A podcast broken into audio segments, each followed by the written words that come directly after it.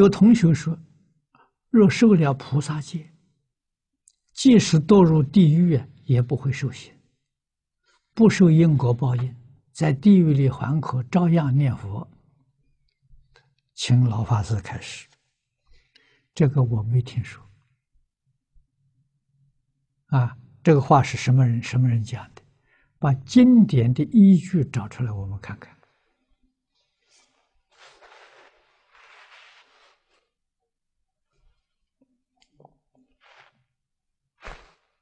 啊，我们听到古大德讲的，跟这是相反的。啊，古大德常讲：“地狱门前僧道多。”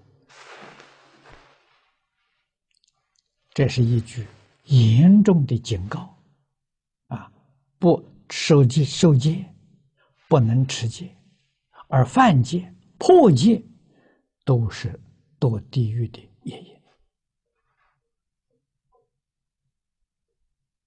啊，堕地狱怎么会不会受刑呢？哪有这种道理？啊，那你真正持戒？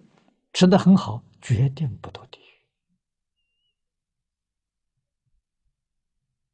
啊！只有犯戒破戒，才会堕地狱。堕地狱决定受地狱的苦报啊！